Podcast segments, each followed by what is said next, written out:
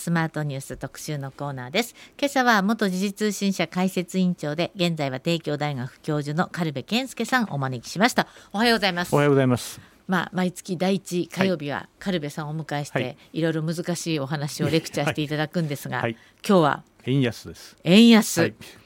円安ですね、そう言われて私も今ですね、ええ、マーケットというのを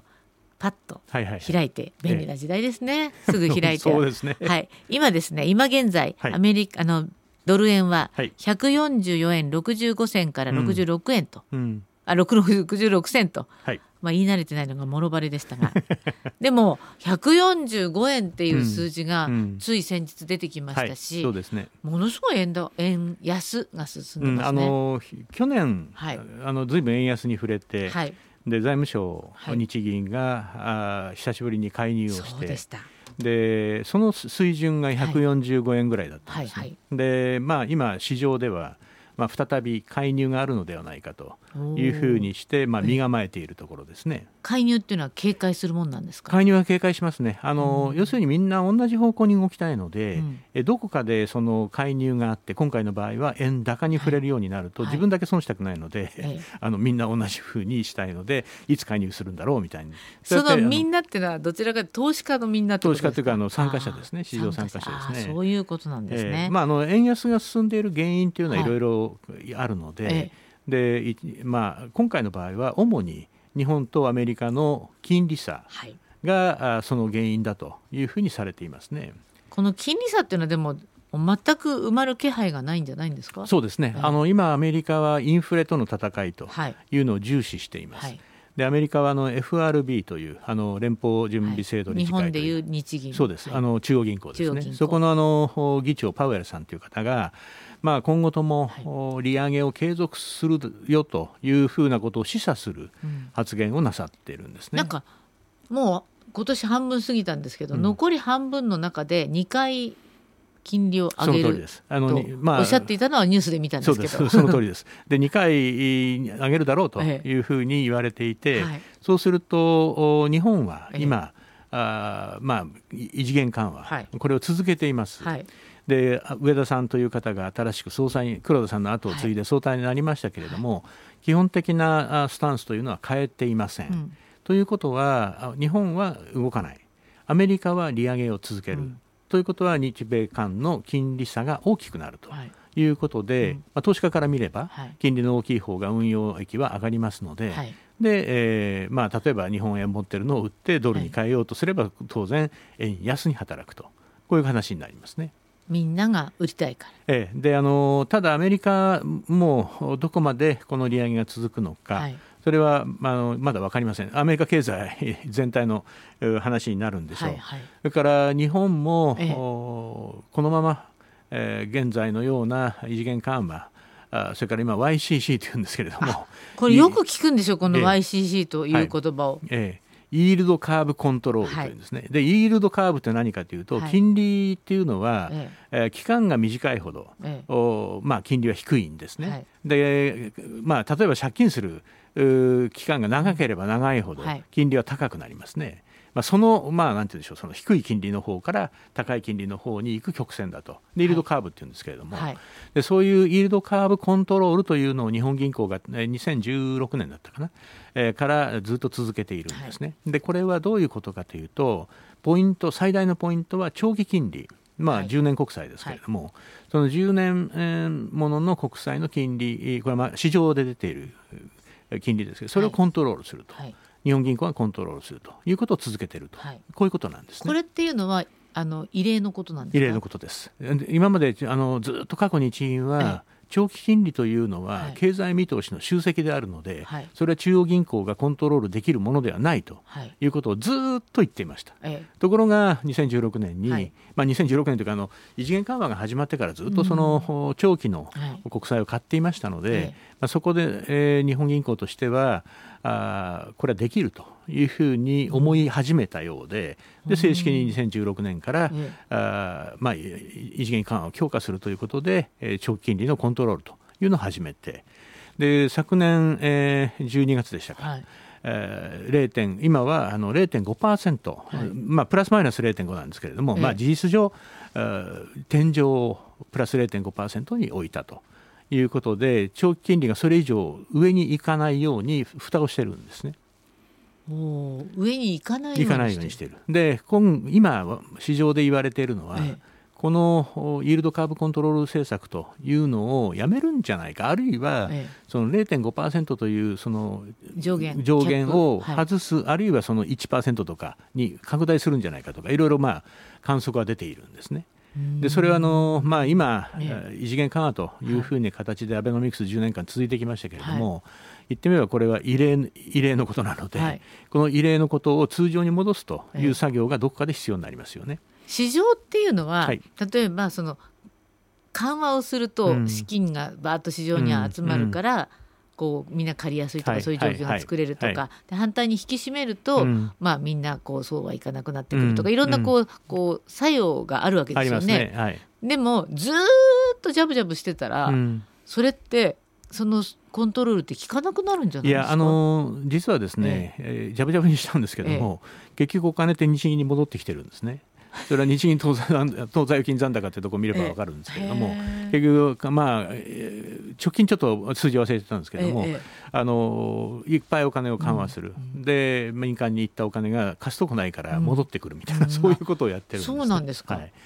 であのまあ、円安に話を戻しますと、ええ、そういうその金融上金融政策の状況が、はい。えまあ、当分変わらないんじゃないかと見る人は今後も円安が続くかもしれないと。日本の状態が変わらないと。そうです。でひょっとしたら日本銀行はこれ金融政策を昔のように、うん、えー、昔のようにというか正常化する、はい、と思えば、この例えば YCC というので長期金利のキャップを外す、はい、0.5%というのを外すということになれば、これはやや金利高くなりますから。おそらく高くなるでしょう。でそうすると金利差縮まるんじゃないかと見る人はあ円高に触れるかもしれないと見るわけですね。このお話は私には相当ハテナマークがつくんですけれども あのだってあの国債っていうのの長期長期の国債、うん、要するに10年国債がありますよね。うん、それは日何パーセントって書いてあるのを買うんじゃないんですか？あのマーケットに出ると、ええ、もうあとは売買の中であのこれ、ま、何パーセントというのは、え、それ表面利率って言うんですけども、要するにマーケットの中でいくらで買いますかということでまあ、マーケットの取引が行われて、そのいくらで借りますかということが、まあ、その発行価格から逆算してパーセンテージが出てくるんで、まあ、そこはあの非常に計算としては、そう難しくはないんですけども、あの金利が上がるという意味は債券価格が落ちると。逆に債券価格が上がるということは金利が下がるということだと思っておいてください。それも方程式みたいなものだと。そうですね。もう本当にすみませんね、バカな生徒でね。そうか。そうしていくと、あ、でもね、結局日本の金融政策ってどっかで変えなきゃいけないんでしょ？うん、ただそれは経済状況によりますよね。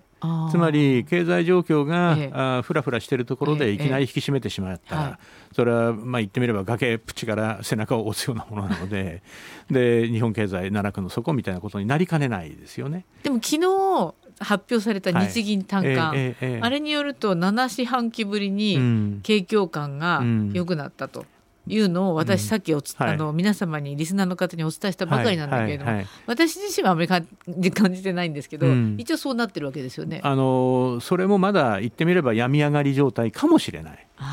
だから今ここで急に引き締めてしまえば、はいはい、その病み上がって、ええ、それ7四半期ぶりでしたっけ、うん、そうそう7四半期でそれがまた崩れてしまう可能性もある、これ非常に見極め難しいですよね、え、金融政策っていうのはあの、経済の先行きをある程度、ええきちっと見ないと、判断できないところがありますので、今アメリカなどがその非常に一生懸命金利を上げているというのはとにかくインフレを抑え込もうと。うん。でインフレがその更新してくるということは国民生活にとって非常にマイナスですから、はい。はい、それを抑え込む、ただ抑え込むという意味はこれは金利を上げていくということで金利が上がっていくということですから金利が上がっていけば当然経済にはマイナスインパクトが与えられるので、マイナスインパクトがあるということはこれは FRB もよく分かっていて、うん、でそこはまあ天秤にかけてどっちを選択するのかということの判断なんですね。うん。でもどうもでもアメリカ経済はよさこっちから見ると良さそうに見えるんですけどそれでも、まあ、賃金が高いとか、うんまあ、あのいわゆるこう時給も随分違うと聞いていますけれども、うん、でもまあ、それでもアメリカ経済もどこかで必ずブレーキがかかるって見てる人もいますよね、うん、あの経済の見通しについては、ええ、まあ、いろんな見方があるというふうに思っておくのがいいんじゃないのかなと私はいつも思ってるんですけども見通しが外れるということはよくあるんですよね。でそれは政府だって見通し外すってことはよくありますよね。それから突発事故が起こる、はい、えー、あるいは例えばえー、例えばコロナだったりリーマンのような金融破綻だったり、はい、で今金融破綻を抑え込んだというふうに言われてますけれども、うんはい、あの、えー、アメリカいくつかね銀行が破綻しました、ね、あのパタパタっと潰れましたよね。でああいうような形でえー、本当に抑え込んだのかどうか、うん、あこれからあのさらに金利が上がるのであれば、構造は一緒ですから、うん、どこまで本当に抑えこの前あのストレステストっていうのをやって、はい、非常にその厳しい状況であってもアメリカの大手銀行は大丈夫だとい。うことが、まあ、確認されたという報道がありましたが、はい、まあそれは大きな金融機関はそうかもしれない、うん、だけれども中小金融機関はどうなんだろうというところで疑問は残りますよね。金融って本当に難しいですけどもね、ね。えー、円安はまあまだこの145円ぐらいで、こう推移していくだろうと大方は見てるんです見てますね。あの金融政策日本日本銀行の金融政策が変わらなければ、え7月に金融政策決定会合があるんですけれども、はい、そこで変わらなければ、えまあこのままこのぐらいの水準でいくんじゃないかというふうに見てる方多いようですね。そうですかはい、えー、今朝の特集のコーナーは帝京大学教授の軽部健介さんに円安について解説していただいておりますが、はい、全く私ついてってないなとちょっと思っちゃいますが、いい後半もまた、じゃあ優しく解説よろしくお願いいたします、はい、ありがとうございました。続いてはスマートニュース特集パート2今朝は元時事通信社解説委員長で現在は帝京大学教授の軽部健介さんをお迎えしてお話を伺っております。後半もどうぞよろしくお願いいたします。まあ、軽部さんはもともと経済部でずっと経済畑を歩いてらっしゃる、はい、アメリカにも長いこといらして、だからあの今日は円安のお勉強してるんですけれども、生徒があまりにひどすぎて。そんなことないですよ。でもあの今大変な円安が進んでいます、はいはいはい、えー、ちょうど今朝さっき調べたら144円台の後半ですから、うん、で、ね。えー、ねえー、先週末でしたっけ？週ね、えー、145円もつけていた、ね。はい、そろそろ介入もあるんではないかとささやかれていると、うんはいはい、ただ市場というのはその介入っていうのは警戒してあんまり還元はしないんだよって話が前半ありましたけれども、介入ってそもそも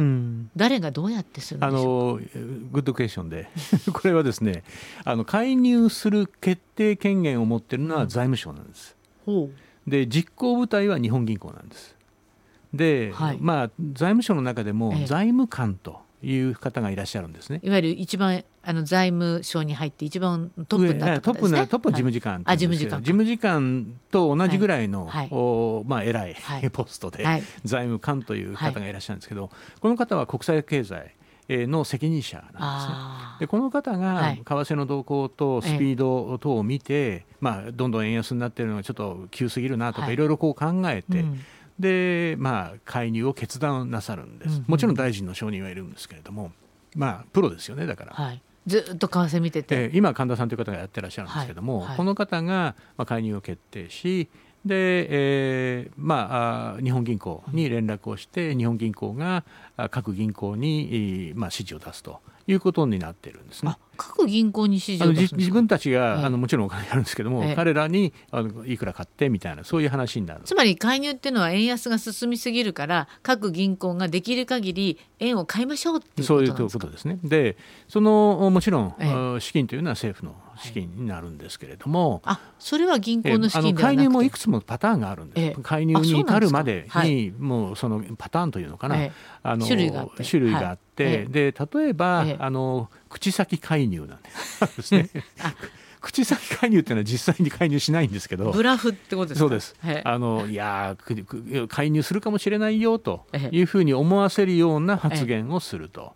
いうことなんですね。でそれはさっきの財務官だったり財務大臣だったり財務大臣だったら日銀総裁。まあ日銀総裁がっていうことはあんまりないのですけれども、うんはい、まあ、財務大臣が週2回記者会見、閣議後の記者会見、今日も火曜日ですから、はいえー、やってると思うんですけれども、えー、そこで、まあ、当然怪しいわけですね、えー、聞かれるわけですよね、で聞かれた時にいやこれちょっと今早すぎるとか、これはいかいかがなものかみたいなことを言うとあ介入するかもしれないなとかこうマーケットに思わせるわけですよね。はははでちょっとこうこれ以上の円安のスピードををゆあの緩めようとか、うん、ああいうことになる。で私もあの経済部記者を始めた頃もう昔の話ですけれども、はい、当時はあの宮沢喜一さんという方が、はいはい、あ財務あの大蔵大臣、当時は大蔵大臣って言ってましたけれども、い。やこの方の当時は円高の方に進んでいたんですね、今と逆で。で円高に進んでいた時に宮沢大臣が記者会見でそれを問われて、はい、非常に答えが難しかったんですよね。まあ、あの大臣円高が進んでるかどうですかっていや昨日アメリカのなんとかさんはこう言ってましたなと当時西ドイツさんですから、はい、西ドイツのなんとかさんはこうおっしゃってましたなと。はいまあそういうとこじゃないですかと難しい。ですね。一体この人は何を言いたいんだろうみたいな。全然分かんなかったんですよ。はい、で非常にその為替への発言というのは宮沢さんも、まあ、宮沢さんの時代は非常に円高になっていましたけれども、はい、まあ、それぞれ大臣工夫されて、えーまあ、発言すると。ただ工夫するのはいいんだけど相手に伝わらなきゃ困るよなでもわざと伝わらないような答えにしてる、えー、で逆にあの伝わるのを胸としたのは橋本龍太郎さんが財務大、大蔵大臣だった時に、はい大臣円高どうですか？って言った時に彼は俺は円高は嫌いだって言ったんですよね。これは。そうすると、えー、やっぱりいろいろみんな、えー、あこれは介入来るかなと思うわけですね。明確に思うわけですね、うんはい、それから逆にアメリカなんかでも、えー私があのアメリカにいた時に、はい、あの財務長官が、はい、当時クリントン政権、アメリカのもうちょっと昔の話ですけど恐縮なんですけれどもそのベンツェンさんという方が財務長官をやった時にまあ、あの円ドル相場についてどうですかと聞かれて普通一切答えないんです、うん、財務長官は。だけど「I'd like to see stronger yen」って言ったんです。つまりより高い円を望むみたいなことを言った。これは、当時はあのテープレコーダーっていうのを置いて、はい、あのそこでいたんですけども、であの 隣にいたアメリカ人記者の「オーマイガット」っていうのが 声が聞こえ残ってたんですねテープに。そうですか。そのぐらいショッキングなことで。それぐらいショッキング、はい、つまりあのそういう形で口先でえー、為替のマーケットをコントロールしようというのが、まあ、各国政府よくやることなんですね。で今最近日本政府はさらに、はい、えー、3省庁、まあ、3省庁だ省庁ではないんだけども、ええ、金融庁、はい、財務省、はい、それから日本銀行の、国際金融のトップが、あ集まって会議を開くと。で為替の動向について意見を交わすということをやってるんですね。でこれもこういう会議が開かれると、うん為替介入があるんじゃないかと市場はこうざわっと。ざわざわざわっとくるんですね。ところがまああの参加しているある方がおっしゃってたんですけど、ええ、いやいやあのこれ見せるだけだと。え。で見せ要するにやってるよと、うん、そういう会議をやるよと、うん、お前たち気をつけた方がいいよというシグナルであると、じゃあ何話してるんですかって聞くと、まあ、他愛のない雑談が多いと いう話を聞いたことがありますが、まあ、それすらもどこまで本当かが分かりませんね。そうですね、はい、でもそのぐらい、まあ、介入するかもとかいうその一つ一つの動きとか発言で市場は動くということなんですね。それからもう一つは覆面介入といってこれは実際に介入しても言わないっていうのがありますね。後でわからないんです後でわかります。あの今は、ええ、昔わからなかったんですけど、え、今はあのこれあの財務省が全部発表します。はい、でところがそれはもう、その月の終わった後とか四半期とか、えー、そういう形なのですぐにはわかりません。で為替が例えばポーンと円高になったあなんだこれっていうふうになった時にどうも覆面介入があったらしいと疑心暗鬼にさせて、えー、円安を進むのを防ぐとかね。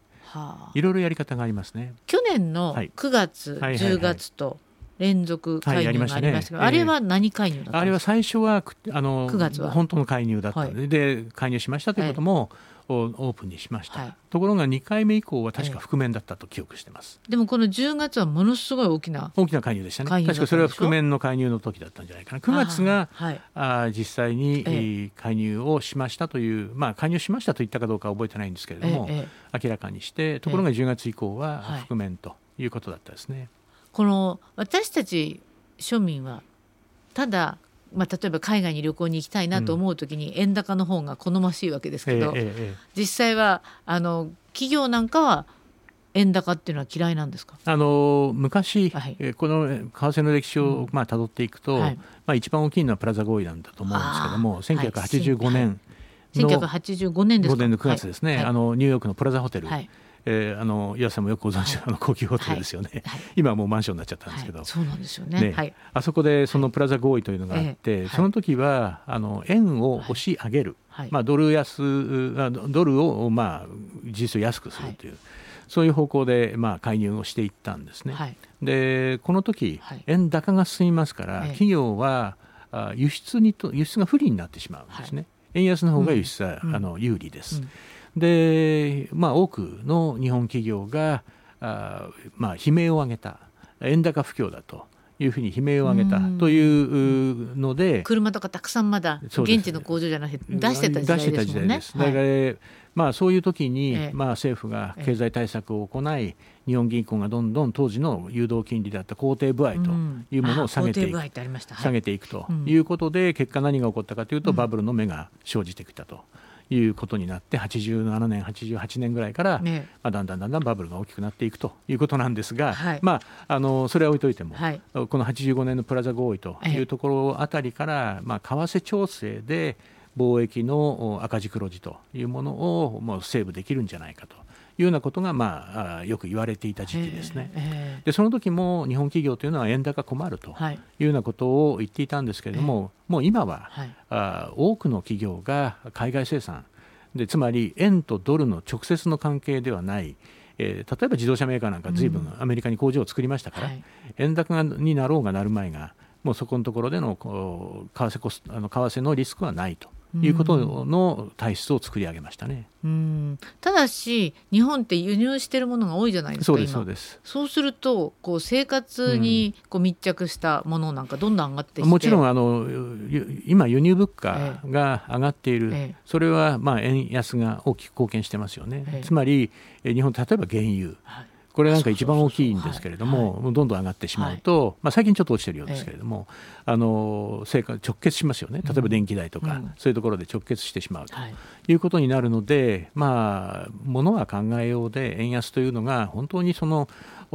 日本経済にとって、えー、ハッピーなのかといえば、うんうん、それはそういうマイナスの側面もあるということなんですね。うん、それからもう一つあの指摘をするべきなのは、はい、これはあの昔もう四半世紀前の話で恐縮なんですが、えー、早見さんという日本銀行総裁がいらっしゃったんです。あの眼光が鋭い感じの眼光鋭いしかったしですし、はい、まあもう当時あの随分ご高齢でいらっしゃったんですけども、えー、この早見さんが常におっしゃっていたのは、はい、円安は国を売ることだということをおっしゃってたんですね。あはあ、えこれはあの、はい、どういうことかというと、えー、要するに通貨というのが強い安いというのは、その国の国力を示すものなんだと。はい、だから、はい、まあ、円安になるということをお前たちはその歓迎してるけれども、そうじゃないんだと、うん、円安は国を売ることなんだということを、まあ、常におっしゃってましたね。ところがそれ今しっくりきますね。ところが、ええ、まあ、あのそれってやっぱり時と場合によるんですね。それか。ら もちろんスピードにもよるし、え、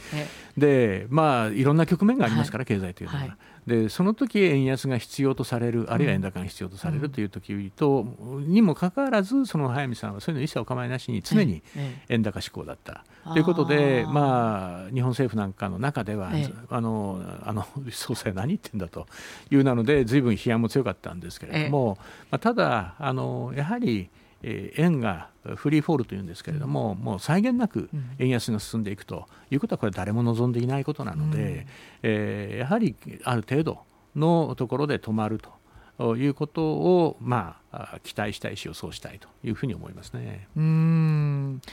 なんとなく。だって今145円に向かってて、うん、145円で介入するのかもうちょっといっちゃってから介入するのか分かりませんけれども、はい、なんだか円安が進みすぎると本当に日本って国力が弱まってるなって私もどちらかというと思っちゃうタイプなんですよね。うん、あのそういう方は結構いらっしゃいますね。えええ、超素人が思うんですけどね。あの確かにそういう面がゼロではない。だって本当に海外あ遊び行かれませんよ。行かれませんね。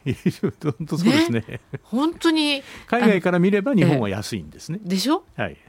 なんか昔私たちもうちょっと若い頃に東南アジア行くと何でも安いとかって楽しかった時代がもうどこにも行かれなくなっちゃうじゃないですか、うん、だからこれコロナが終わって、えあの日本に外国人の方がいっぱいいらっしゃるようになってきたということは、まあ、ある程度歓迎するべきことなんでしょう、ええ、でこの通みんな安い安いって喜んでますね、来る要因の一つが円安ですよね。ですよね。でやっぱり安いので、ええ。日本で買い物ができるし、はい、ということでいらっしゃる。でそれは日本経済にとっても悪いことではない、はい、ということなんですが、ただ日本経済全体から見たら、ええどの程度の為替が適切なのかということはなかなか難しい問題です、ね、でそれをこうみんな探り合いながら、はい、一生懸命そういうのを売買して儲けてる人とか損してる人がい。る、ね、そうです。だから市場の参加者っていうのは実需といって、ねはい、本当に例えば商社などが、はい、あ決算にするので、えー、ドル決済したいのでドルを調達したいとか、まあ、いろんなそのパターンがあると思うんですけども、そういうビジネス上生じる、ええ、需要、を実需というんですけれども、のほかに投機というのがあるんですね。はい。投機というのは FX 取引みたいな、うん、それまた違うんですね。まあ、まあ、そうあれもワンノブゼムかもしれません。はい、でそういうそのもの投機というのは何かといえばやっぱり儲けてやろうと、はい、この動くつまりマーケット動くわけですよね、そのマーケットが動くということに乗じて儲けてやろうという方がやっぱり倍々いらっしゃいますよねそれは。でこういう方たちの動き、でこれ投機筋って言うんですけれども、投機筋の動きっていうのも含めてえー、もうもうなんて言うんでしょういろんな動きが思惑がごちゃごちゃになったのがマーケットなんですね。それはもうあの為替に限らずに、債券でもそうですし、株式でもそうですけれども、はい、いろんな動きがごちゃごちゃになったものが市場なので、ええ。果たしてどの動きが何だその正しいのかとか。っていうのはなかなか判断難しいですね。そうですか。まあ残り1分になりましたけれども、はい、でもまあ日本の金融政策が大きな転換をいつするのかってみんなかん、うん、思って、はい、こうね固唾を飲んで見守ってい。る状態ですよね。はいえ。ー、こればかりはわからないですか？いや、えー、これは、あの日本銀行が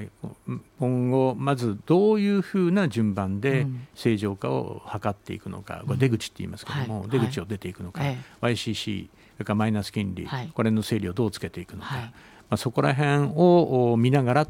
ていうことになるでしょうね、為替も。はあ、でも先ほどおっしゃったそのイールドカーブコントロール、はい、YCC の上限キャップを外す、はい、このあたりからが始まりではないかとないかと市場は見てますね。はあそうですか本当に難しくて多分1割ぐらいしか分かってないんですけどまたいやいや難しいいやそんなことないカルベさんの説明すごい分かりやすいから一瞬分かった気になるんですけれどもうんまたぜひ講義をよろしくお願いいたします。はい、来月も楽しみにしております。はい、えー、今日は、えー、帝京大学教授カルベ健介さんでした。ありがとうございました。ありがとうございました。